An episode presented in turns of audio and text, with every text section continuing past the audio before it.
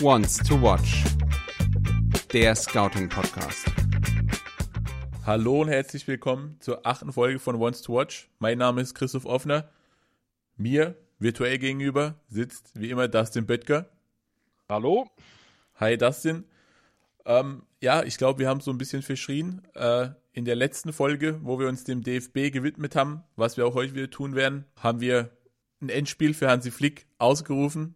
Nach dem 1 zu 4 gegen Japan war es dann auch soweit. Ähm, er wurde entlassen. Zum ersten Mal in der Geschichte des DFB wurde ein Bundestrainer äh, entlassen. Und mit Julian Nagelsmann haben wir auch einen neuen Bundestrainer. Was sagst du denn generell zu der Entscheidung? Ja, also wir haben es ja in der letzten äh, Folge über den DFB, du hast es ja angesprochen, schon so ein bisschen angeteasert, äh, dass, dass das eventuell das letzte Spiel von Hansi Flick sein könnte. Ähm, ist es dann tatsächlich auch geworden. Aus meiner Sicht ist es eigentlich schon zu spät. Man hätte schon früher reagieren sollen, normalerweise. Ähm, gut, jetzt, jetzt, jetzt ist es so. Ähm, jetzt hat man mit Julian Nagelsmann einen Kandidaten geholt, bei dem ich persönlich erstmal nicht gedacht habe, dass, dass er dass er es machen würde. Ja, ähm, da, da, war ich tatsächlich ein bisschen überrascht, weil, weil ich dachte, dass sie dass erstmal ihm ja Club, der, der Clubfokus dann äh, doch im Vordergrund steht. Wobei er jetzt ja erstmal nur bis, bis nach der EM äh, Trainer ist, kann er dann auch wieder werden. Ähm, was so den, den, den, den taktischen Teil angeht, finde ich, ähm, passt er eigentlich sehr, sehr gut zum DFB. Und ich denke, da können wir dann doch einiges erwarten. Ja. Du hast, als wir vor der letzten Länderspielpause gesprochen haben, äh, dir im Falle eines Flicks aussehende, den sie dann als Nachfolger gewünscht. Kannst du mit Julian Nagelsmann trotzdem leben? Ja, also ich bin persönlich äh, nicht der allergrößte Nagelsmann-Fan, das muss ich auch äh, mit dazu sagen. Ähm, aber das ist, das ist nur mein äh, subjektiver Eindruck und wir sind ja da, um objektiven Eindruck zu geben. Mein Wunschkandidat wäre tatsächlich Zinedine Zidane ähm, ge gewesen. Du hast es angesprochen. dass das allerdings auf, auf lange Sicht, also nicht nur bis zur EM, sondern wirklich auf lange Sicht, kann ja vielleicht noch kommen nach der EM, je nachdem, was passiert. Ähm, jetzt, wie gesagt, rein, rein, äh, was das Fußballerische angeht, das Taktische angeht, kann ich mit Nagelsmann schon ganz gut leben, ja. Jetzt haben wir auch seit letztem Freitag den ersten Nagelsmannschen Kader. Der ist bis auf vier Spieler eigentlich so, wie er zu erwarten war. Die vier, die so ein bisschen überraschend kamen, Chris Führig, Mats Hummels, Kevin Behrens und Robert Andrich. Ja, genau. Also generell muss man natürlich sagen, ja, dass, dass Nagelsmann jetzt keine 20 neuen Spieler aus dem Hut zaubert, ähm, wird jedem klar gewesen sein, ähm, dass er vielleicht ähm, zu Beginn auch ein bisschen anders nominieren muss oder soll. Auch das, das ja, ist, ist glaube ich, legitim, ähm, steht ihm auch zu. Du hast die, die, die vier Kandidaten angesprochen. Ähm, inwieweit die am Ende wirklich eine Rolle spielen und ob wir die auch bei der EM sehen werden, final, lassen wir mal dahingestellt, ja. Bevor wir uns die vier genauer angucken, lass uns noch mal kurz so generell über die taktische Ausrichtung sprechen wenn man sich den Kader so anschaut, deutet ja eigentlich äh, viel darauf hin, dass wir auch weiterhin erstmal eine Dreier- bzw. Fünferkette sehen werden. Obwohl Nagelsmann ja äh, in seiner Bayernzeit schon relativ durchgehend auf das 4-2-3-1 gesetzt hat. Genau, du, du hast es du angesprochen, das ist auch sein präferiertes System eigentlich, wenn man so in die Vergangenheit schaut. Ähm, jetzt ist er natürlich taktisch auf der Höhe, ja, das muss man sagen. Er, er, er, er kann es variabel gestalten, ähm, kann, kann es auch dem Gegner letztendlich äh, anpassen. Ich gehe aber Stand jetzt auch davon aus, äh, dass wir erstmal eine Dreier- bzw. Fünferkette äh, sehen werden. Ähm, da wird sich taktisch wahrscheinlich nichts groß ändern jetzt am Anfang, denke ich. Gut, dann lass uns reinstarten. Ich würde sagen, wir beginnen von hinten, arbeiten uns nach vorne durch. Was die Position angeht, Mats Hummels. Ja, ähm, Mats Hummels, was soll man zu Mats Hummels sagen? Ja, ähm, 75 Länderspiele, 34 Jahre alt, äh, absoluter Routinier, ähm, der aus meiner Sicht in der, Vergangene, in der Vergangenheit äh, schlechter gemacht wurde, als er tatsächlich war. Ähm, du kannst dich daran erinnern, ich hätte ihn schon mit nach Katar genommen, ja, ähm, zur, zur WM als erfahrenen Spieler.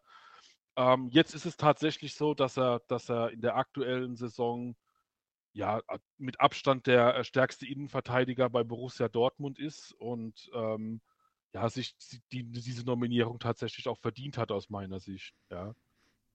Gehe ich mit. Es wäre ja irgendwo auch komisch, ähm, wenn bei Borussia Dortmund Mats Hummels äh, den Vorzug wahlweise vor äh, Niklas Süle beziehungsweise Nico Schlotterbeck erhält und dann in der Nationalmannschaft ähm, außen vor wäre. Und ich glaube, eine wichtige Komponente bei der Nominierung ähm, neben den äh, Hard Facts, die wir uns gleich noch anschauen, sind vielleicht auch so diese Soft Skills, die er mitbringt als, als Leader. Ja. Ähm, Julian Nagelsmann hat da, glaube ich, auch gesagt, ja, dass man Spieler braucht, die die Verantwortung übernehmen können, die vor allem auch Verantwortung übernehmen wollen. Absolut. Ähm, wir, wir schreien ja immer nach Typen, ja. Mats Hummels ist im positiven Sinne so ein Typ. Ähm, eckt auch mal an mit seiner Meinung, weil er sehr direkt ist, nicht nur gegenüber der Presse oder den Medien, sondern wohl auch intern in der Kabine auch Sachen wirklich schonungslos anspricht. Das ist aber jetzt gerade aus meiner Sicht, wenn du jetzt wenig Zeit hast bis, bis zur Europameisterschaft und, und äh, dazu viel Zeit ist ja wirklich nicht mehr, wenn wir, wenn wir mal auf den Kalender schauen, ähm, kann das schon ein sehr, sehr wichtiger Punkt sein, eben ähm, Dinge intern schnell und konsequent anzusprechen. Und von daher kann ich die Nominierung auch wirklich nachvollziehen. Du kannst die Nominierung nachvollziehen, du hättest ihn schon mit nach Katar genommen. Wenn wir uns die Daten anschauen, warum gehört Mats Hummels denn in die Nationalmannschaft? Ja, also generell gehen wir mal von seiner, von seiner allgemeinen Qualität aus, ist er nicht mehr der Mats Hummels, der vor drei, vier, fünf Jahren war, als er noch ein Weltklasse-Innenverteidiger war. Er hat ein bisschen an Qualität verloren. Nichtsdestotrotz gehört er immer noch in die gehobene internationale Klasse. Und ähm, Jetzt haben wir viele junge Kandidaten in der Nationalmannschaft auf der Innenverteidigerposition. Ähm, da da tut es schon gut, ähm, auch wirklich nochmal vielleicht einen Routinier ähm, eben in, in der letzten Kette zu haben, der auch beispielsweise jetzt wieder die, die, die, die, die, die Dreierkette ja auch kennt. Ähm, da hat es auch das ein oder andere Mal auch schon gespielt. Ähm, der sich generell gut anpassen kann und äh, der einfach ein sehr, sehr intelligenter Spieler ist, ja, und äh, dementsprechend da schon auch direkt einen Führungsposten übernehmen kann und wird. Mats Hummels äh, gilt ja immer so ein bisschen als, als sehr spielstark. Die Sprintstärke ist dagegen vielleicht nicht ganz so gegeben.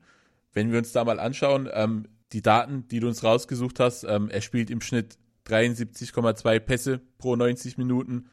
Ähm, davon kommen 66,5 beim Mitspieler an das sind schon starke Werte. Ja, definitiv. Also da generell, du hast, du hast es gesagt, ist es ein, ein Innenverteidiger, der den Fokus ganz klar auf, auf, auf spielerischen Lösungen hat.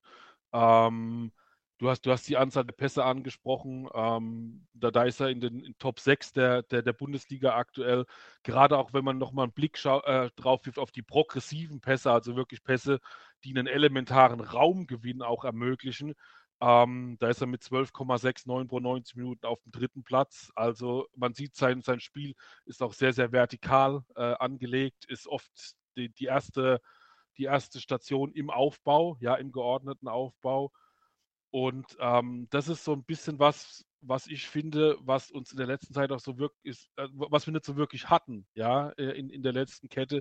Jemand, der einen Ball fordert, ja, ähm, und der auch, der ihn auch gut verarbeiten kann und auch dementsprechend ähm, gefährliche äh, Situationen dann auch schon kreieren kann aus der letzten Reihe hinaus. Ja. Du, du hast die äh, Sprintstärke auch noch äh, angesprochen oder die vermeintlich nicht vorhandene Sprintstärke, sagen wir es so, ähm, war immer der Kritikpunkt an Mats Hummels ähm, schon ich kann mich zurückerinnern an die WM 2014, wo man gesagt hat, man hat mit Boateng den athletischen Typen nebendran, ähm, der das Tempo mitbringt.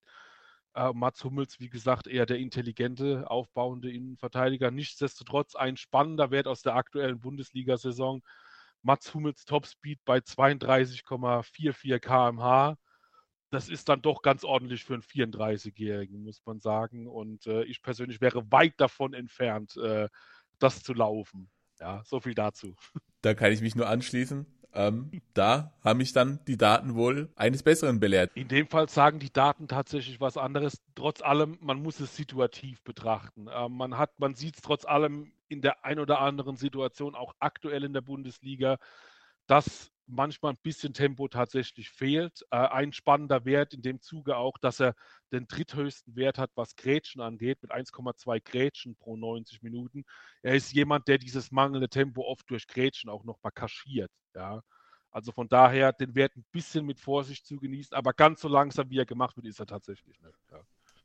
Gut, ich würde sagen, lass uns weitergehen. Robert Antrich, Mittelfeldspieler von Bayer Leverkusen, der in der letzten Saison Stammspieler war, in dieser Saison aber ja, relativ wenig Spielzeit erhält. Da bin ich bei dir. Ähm, das ist auch so die Nominierung, die ich mit am wenigsten aktuell nachvollziehen kann. Ähm, weil man jetzt ja nach, nach diesen Nominierungen gesagt hat, oh, mit Nagelsmann ist man ein Trainer da, der, der auch ähm, aktuelle Performance, äh, der auf aktuelle Performance setzt dann darfst du Andrich nicht nominieren. Ja, der hat sehr, sehr wenige Minuten aktuell bekommen in Leverkusen. 135 Passt, in der Bundesliga sind es. Genau, genau, äh, du sagst es. Und äh, er wirkt auch nicht so wirklich passend für das Spiel von Xabi Alonso bei, bei Bayer Leverkusen mit den ganzen ähm, feinen Technikern, schnellen Flügelspielern.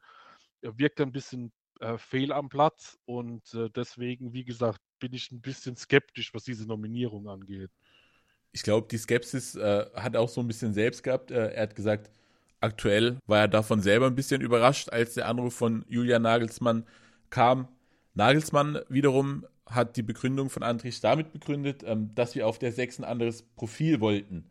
Antrich äh, ist ein Spieler laut Nagelsmann, der im defensiven Zweikampf unglaublich aktiv ist, der eine Art Zerstörer sein kann und der eine außergewöhnliche Siegesmentalität hat. Ja, ähm, das, da kann man im Prinzip nicht viel davon absprechen. Aktuell ist davon aber sehr, sehr wenig zu sehen. Ähm, das, muss man, das muss man auch sagen. Generell ist es ein anderes Profil zu dem, was man momentan im zentralen oder im zentral-defensiven Bereich hat, wenn man sich Kimmich anschaut, wenn man sich Groß anschaut, wenn man sich äh, Goretzka anschaut oder auch Gündogan, dann ist Andrich schon, schon ein, ein, ein, anderer Spielertyp, der, der auch schon eklig werden kann von seiner Spielweise, gar keine Frage. Ne? Ist ein Spieler mit einer hohen Workrate, also läuft viel, ähm, ist immer nah am Mann, ähm, der kann einem schon auf den Wecker gehen als Gegenspieler ähm, Präferenz auch wirklich auf, auf die, auf die äh, äh, Defensive gelegt, um da eben die letzte Kette auch zu unterstützen. Gegen einen spielstarken Gegner, äh, ja, schon, schon eine Option. Ähm, ich glaube allerdings, wie gesagt, die aktuelle Performance rechtfertigt die Nominierung einfach nicht. Ja. Was ich da auch äh, relativ interessant finde, wir hatten ja auch schon beim FC Bayern äh, die Diskussion mit dem zentralen Mittelfeld aus Goretzka und Kimmich, dass sie halt beide keine Reihensechser sind, dass, dass ja Goretzka eine Box-to-Box-Player, Kimmich irgendwie so ein Deep-Lying Playmaker. Ja, Nagelsmann war Trainer beim FC Bayern, scheint das vielleicht auch erkannt zu haben, dass da so ein richtiger Sechser gut tun würde und wenn man sich jetzt Andris Kerndisziplin äh, anguckt, ähm, gewonnene Kopfballduelle, äh, geklärte Bälle, abgefangene Bälle, da ist er ja schon, zumindest in der letzten Saison, die Saison hat er nicht so viel gespielt, deswegen sind die Daten da auch nicht ganz so ausgiebig. Aber da war er in der letzten Saison ja schon ganz, ganz weit vorne mit dabei. Ja, ähm, da gebe ich dir recht. Ähm, das, das, ist auch so. Ähm, wie gesagt, er, sein, seine, seine Spielweise ist sehr, sehr einfach. Ja, ähm, auch Du hast es angesprochen, erstmal, äh, sagen wir, wirklich defensive First ist, ist ganz klar die Devise. Du hast es angesprochen, wie mit abgefangene Bälle, geklärte Bälle, Kopfballduelle. Ähm, in all diesen, diesen ähm, Daten war das über das vergangene Jahr, was die Top 5 Ligen angeht, wirklich äh, den besten 10 bis 12 Prozent der Mittelfeldspieler äh, mit dabei. Ähm, trotz allem irgendwie, ich weiß nicht, also wenn man sich generell seine Klasse anguckt, ist es so, er kratzt auch so an de, gerade an der internationalen Klasse. Ähm, und ich tue mich schwer damit, nur weil er einen anderen Typ Sechser verkörpert, äh, ihn mitzunehmen, um auch wenn er vielleicht die Klasse gar nicht wirklich mitbringt dafür. Ja, das ist das, was, was mich so ein bisschen an dieser Nominierung stutzig macht und ich sie nicht so ganz nachvollziehen kann. Ja. Gut, dann sind wir uns zum ersten Mal uneinig. Bei Hummels äh, gehe ich ganz klar mit dir mit. Ähm, die Nominierung ist verdient. Bei Antrich ist definitiv, ich sehe das, äh, mangelnde Spielpraxis ähm, ist auf jeden Fall ein Faktor. Äh, ich finde die Nominierung aber eigentlich ganz spannend und ein anderes Thema ist ja auch, wie viele Minuten wird er denn tatsächlich auch äh, jetzt auch in der Nationalmannschaft kriegen? Das ist natürlich die große Frage, genau. Ähm, fährt er nur mit, dass, dass jemand mit dabei ist, was ihm, ihm wiederum sehr unfair wäre, weil wenn du so einen Trip machst und überhaupt keine Minuten bekommst, das ist irgendwie auch verschenkt. Ähm, Vor allem wäre ja dann auch die Nominierung verschenkt. Wenn du jetzt schon einen anderen Spielertyp mitnimmst, dann müsste der ja eigentlich auch spielen. Ja, absolut, absolut. Ähm, die, die Frage ist nur tatsächlich, hast du diese beiden Gegner, sind die wirklich oder spielen die wirklich so, dass, dass du einen Andrich brauchst? Ähm, wenn ich mir jetzt die USA anschaue, gehe ich eher weniger davon aus. Die Mexikaner können eklig werden im Mittelfeld, ähm, da vielleicht schon eher. Ähm, ja, also da setze ich, äh, wenn, dann wahrscheinlich eher gegen die Mexikaner als gegen die äh, US-Amerikaner in dem Fall. Ähm, aber ich glaube, viele Minuten werden es am Ende nicht werden, höchstwahrscheinlich. Aber schauen wir mal. Vielleicht wäre ich auch eines Besseren belehrt. Ne? Genau, wir lassen uns überraschen. Und ich würde sagen, springen weiter zum nächsten Debütant, Chris Führig. Genau, äh, Chris Führig, äh, aktuell äh, ja, links außen beim äh, VfB Stuttgart, ähm, einer der relevanten Spieler, dass, dass die dort den aktuellen Höhenflug haben. Klar, alles spricht von Girassi, der, der 13 Treffer gemacht hat, aber ich denke, ähm, Chris Führig ist dann auch schon ein wirklich relevanter Faktor aktuell auf der, auf der linken Seite. Ähm, ist ganz spannend zu sehen, wirkt aktuell ein bisschen wie ein, wie ein jüngerer Marco Reus von früher in seiner, in seiner Spielweise. Da gibt es da gibt's viele, viele Parallelen. Auch wenn ich hier sagen muss, dass Reus nochmal auf einem anderen Level war, als es Führig jetzt aktuell ist. Ähm, bei ihm kann ich aber insoweit mitgehen, dass man sagt, okay, ähm, ich nehme Leute mit, die aktuell sehr, sehr gut performen, weil er das absolut tut. Ja, ähm, wenn man sich seinen Performance-Score anschaut, dann ist er aktuell der zweitbeste Linksaußen der Bundesliga hinter Kingsley Coman, den wir nicht nominieren dürfen, weil er für Frankreich spielt. So von daher ähm, kann ich das schon nachvollziehen, dass man ihn nominiert hat. Ja. Chris Führig ist ja auch so jemand, ähm, dem schon länger großes Potenzial nachgesagt wurde.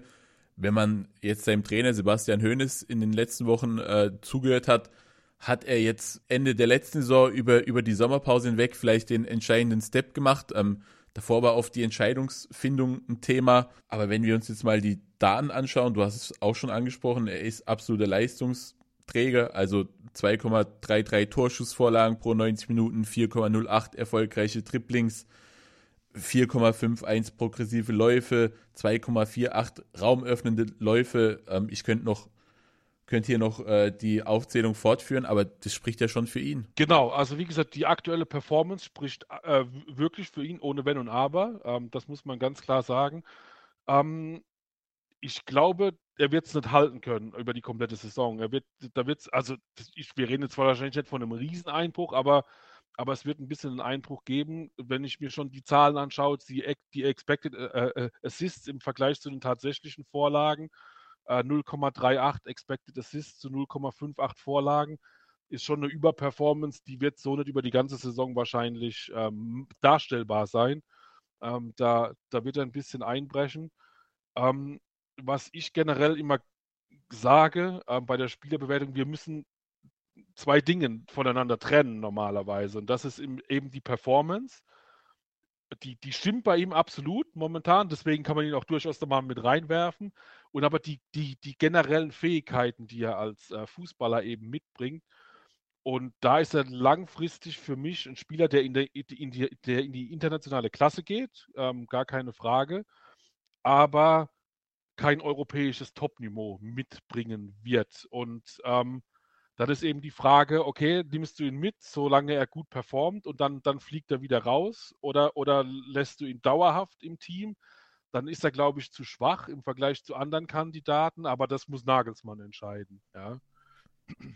Bei der Führungsnominierung, denkst du, das hat auch so eine gewisse Rolle gespielt, dass wir in der deutschen Nationalmannschaft keinen so einen klassischen Winger haben, den, den er ja verkörpert. Also er, er sucht ja viel diese 1 gegen 1 Duelle, kommt viel über seine Schnelligkeit, über, sein, über seine Beweglichkeit, über seinen niedrigen äh, Körperschwerpunkt. Ähm, wenn ich sehe, wen wir in der Nationalmannschaft die, die letzten Wochen, Monate, Jahre auf den Flügeln hatten, dann sind es ja schon Flügelspieler, aber nicht im klassischen Sinn. Also ein Jamal Musiala wurde dorthin gestellt, ein Leroy Sané, ein Serge Gnabry. Ja, gebe ich dir recht. Du hast, du hast Spieler, die eher, eher ein bisschen direkter sind, was ihren Weg zum Tor angeht. Timo Werner haben wir beispielsweise auch mal auf die Außen gestellt, der eigentlich wenig über Technik, sondern nur über Tempo kam. Ähm, da muss man sagen, ist er schon ein bisschen ein anderer Spielertyp, da gebe ich dir recht. Also wirklich jemand, ähm, der diese 1 zu 1 äh, oder 1 gegen 1 Duelle sucht, gerade auch im, im, im letzten Drittel sucht. Ähm, da hat er auch 3,2 ähm, äh, erfolgreiche Dribblings im letzten Drittel, was momentan der, der drittbeste Wert ist in der Bundesliga. Ähm, das, das, das ist schon ganz spannend und kann natürlich ähm, auch die, die, die nötigen Räume reißen, ja, wenn du da, äh, wenn du da eben äh, erfolgreich bist in diesen Dribblings. Ähm, trotz allem, wie gesagt, ich glaube, auch da wieder, klar, er ist, er ist ein speziellerer Typ als die, die wir die ganze Zeit haben. Ähm, deswegen könnte man drüber nachdenken, ihn vielleicht für eine, für eine EM mit in den Kader mit reinzunehmen. Als Stammspieler wiederum, denke ich, wird es tatsächlich dann sehr, sehr schwer werden, weil dann hast du wirklich die arrivierten Sané und auch, und auch Gnabry, auch wenn sie andere Spielertypen sind, aber die dann doch mehr Qualität mitbringen, als ein Führig mitbringen. Ja. Auch da bin ich bei dir. Und das sind, solange wir uns einig sind, springen wir am besten eins weiter. Machen wir. Kevin Behrens, den kennen wir hier in der Region noch sehr gut aus seiner Zeit beim SV Sandhausen. Ich glaube, hätte man dem, als er noch im SVS-Trikot äh, gespielt hat, gesagt, dass er in seiner Karriere noch die Champions League-Hymne auf dem Rasen erleben wird, äh, den Adler auf der Brust tragen wird, äh, das hätte er, glaube ich, selber nicht geglaubt. Nee, ich glaube, der fühlt sich gerade so äh, wie in einem absoluten Traum, könnte ich mir vorstellen. Du hast es gesagt, der hat jetzt gegen Real Madrid gespielt. Jetzt ist er für die Nationalmannschaft nominiert. Das alles auch mit, mit 32 Jahren mittlerweile. Ja, das darf man auch nicht vergessen.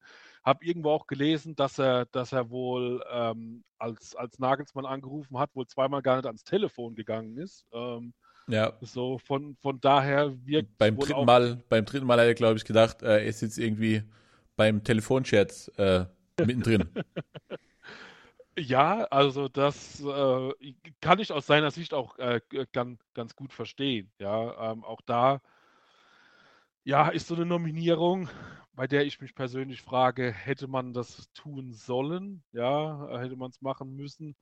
Äh, klar hat er am Anfang der Saison ähm, Tore gemacht, äh, ausschließlich per Kopf im Übrigen, ja, ähm, was wiederum ganz spannend ist. Äh, ich glaube, auch deswegen hat man ihn mitgenommen, ähm, weil das eben seine große Stärke ist. Ähm, würde da mal ein bisschen vorgreifen, wenn wir da mal in die Daten eben schauen. Ähm, eben 0,58 Tore ähm, pro 90 Minuten mit dem Kopf, was der absolute Bestwert ist in der Bundesliga aber auch 14 Kopfballduelle pro 90 Minuten ist Rang 1. Ähm, davon hat er knapp 6 gewonnen was Rang 2 ist. Ähm, gerade in der Offensive nochmal mit äh, über elf äh, offensiven Kopfballduellen auch, auch der, der, der, erste Platz. Also man sieht ganz klar, wo, wo die Stärken sind in seiner Spielweise. Und das ist eben das Kopfballspiel und die äh, Physis. Ich dachte persönlich, nach Niklas Füllkrug wäre, wäre die Nummer ausgereizt äh, und man nimmt keinen weiteren Zielspieler mit. Ja, ähm, das, das, das ist er nämlich. Ähm, auch da muss ich sagen, ja, ähm, bringt die Qualität mit, um, um, um Bundesliga zu spielen. Mit seinem Alter ist potenzialmäßig auch relativ ausgeschöpft, da wird nicht mehr allzu viel kommen.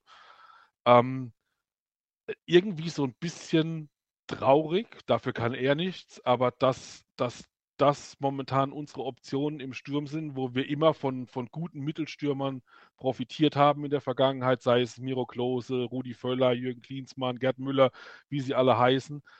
Das ist ein bisschen erschreckend und ähm, da sollte man sich beim DFB schon auch Gedanken machen, wie man das in Zukunft angehen will, glaube ich. Ja. Ohne ihm jetzt zu nahe treten zu wollen. Ne? Ja, bin ich bei dir. Wir hatten ja jetzt auch ähm, auf der Mittelstürmerposition in den letzten Jahren schon einige Experimente. Auch ein Lukas Metscher hat er mal gespielt, ein Niklas Füllkrug. Ja, ja, so richtig gezündet hat bislang ehrlicherweise äh, keins davon. Nein, eben, genau. Und dann hat man es versucht, irgendwie anders zu kaschieren, hat mal einen Thomas Müller vorne reingestellt, hatten Kai Havertz vorne reingestellt, den man dann wiederum kritisiert hat, warum er so schlecht spielt, aber eigentlich ist es gar nicht seine Position. Ja, ähm, schwierige Nummer. Auf der anderen Seite, wie gesagt, wir haben jetzt Füllkrug und Behrens. Ähm, ich wüsste nicht, wenn wir auch anders nominieren sollten. Klar, Tim Kleindienst, ähm, aber auch kein, kein, kein Upgrade zu einem Behrens. Ähm, Robert Glatzel hat, äh, wenn man dem Boulevard Glauben schenken darf, äh, sogar auch auf dem Kandidatenzettel gestanden. Ja, aber sind wir doch mal ehrlich, das ist doch absurd, oder? Wenn wir jetzt schon über, also nichts gegen Robert Glatzel, HSV, alles gut, aber wenn, wir jetzt ernsthaft über Zweitligastürmer äh, diskutieren ähm, in der Nationalmannschaft, dann, dann ist schon einiges schiefgelaufen in den letzten Jahren auf der Position, meiner Meinung nach. Also gut, dass man es in dem Fall tatsächlich nicht gemacht hat. Ähm, aber auch, wie gesagt, wenn du auch weiter runterschaust in die, in die, sag mal, in die U-Nationalmannschaften oder so, ähm, du hättest jetzt einen Mukoko mitnehmen können, der hat aber auch überhaupt keine Spielpraxis gefühlt. Ähm, war auch zuletzt eher in der U21 als in der A-Nationalmannschaft. Ähm, wenn ich ganz spannend finde für die Zukunft, das dauert aber noch das ein oder andere Jahr, ist ein Nelson Viper von Mainz 05 beispielsweise. Könnte ich mir gut vorstellen in der Nationalmannschaft, aber ist natürlich für jetzt absolut kein Kandidat. Ja wollte ich gerade äh, einwerfen. Also zumindest, wenn man sich die U-Nationalmannschaften anguckt, die für die Heim-EM relevant wären, ähm, ja, gibt es da, glaube ich, einfach keine bessere Alternative. Du hast äh, Nelson Viper angesprochen, auch ein Max Mörstedt von der TSG Hoffenheim äh, könnte da ja ein großes Versprechen für die Zukunft sein. Deswegen, ja, hoffen wir, dass wir in Zukunft wieder mehr Auswahl an, an qualitativ sehr guten Mittelstürmern haben. Aber ich denke, wie du sagst, im, im aktuell musste auch Julian Nagelsmann einfach mit dem arbeiten, ähm, das ihm zur Verfügung steht. Und das gibt, wenn man ehrlich ist, nicht ganz so viel her. Nee, eben. Also, wie gesagt, deswegen auch herzlichen Glückwunsch an Behrens für die Nominierung. Wie gesagt, ähm, er, er hat ja selbst wohl auch nicht damit gerechnet. Aber auf Dauer kann es das natürlich nicht sein. Und wenn wir, wir jetzt auf die EM schauen und schauen, was potenzielle Gegner machen und was da so in der Offensive oder gerade im Sturm ähm, dann auch rumrennt, ähm, dann, dann fallen wir da schon deutlich ab. Ähm, so ehrlich muss man einfach sein. Man könnte jetzt noch das ein oder andere ausprobieren. Man könnte den Timo Werner vielleicht nochmal vorne reinstellen, aber das hat ja in der Nationalmannschaft auch nicht wirklich funktioniert. Ähm, ich persönlich hatte immer große Hoffnung in Jonathan Burkhardt beispielsweise von Mainz 05, aber der war lange verletzt oder ist immer noch verletzt. Äh, aktuell wird dann wohl auch nicht in Tritt kommen und bis zur EM dann auch kein Kandidat mehr werden. So, von daher bin ich bei dir, muss Nagelsmann jetzt das Beste daraus machen mit dem, was er hat. Ja, und das ist halt dann Füllkrug und Behrens, so hart das klingt. In dem Sinne würde ich sagen, lassen wir uns überraschen, was die Länderspiele gegen die USA und gegen Mexiko bringen. Vielleicht belehrt uns Kevin Behrens eines Besseren, schnürt ein Hattrick nach dem anderen.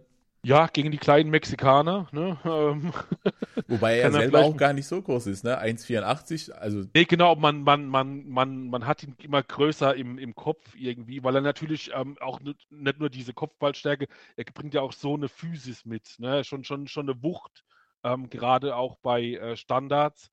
Ähm, glaube auch, dass, dass da der, der, der Fokus tatsächlich drauf liegt, auch bei, bei Nagelsmann, dass man versucht, ähm, auch über Standards wieder torgefährlicher zu werden. Und da hast du mit Hummels beispielsweise einen Innenverteidiger, der sehr, sehr torgefährlich ist bei Standards und eben mit Behrens dann auch ein Stürmer, der dann torgefährlich wird. Ne? Ich denke, auf eins können wir uns einigen.